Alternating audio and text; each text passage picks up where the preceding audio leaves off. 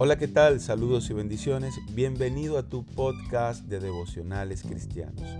Hoy quiero compartir contigo un devocional que he titulado Bendecidos para bendecir.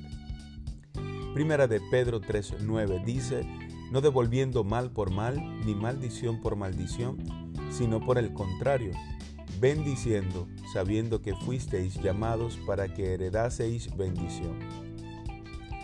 Dios nos ha bendecido de una manera muy especial en Jesucristo, pero a veces pensamos que no tenemos lo suficiente para bendecir.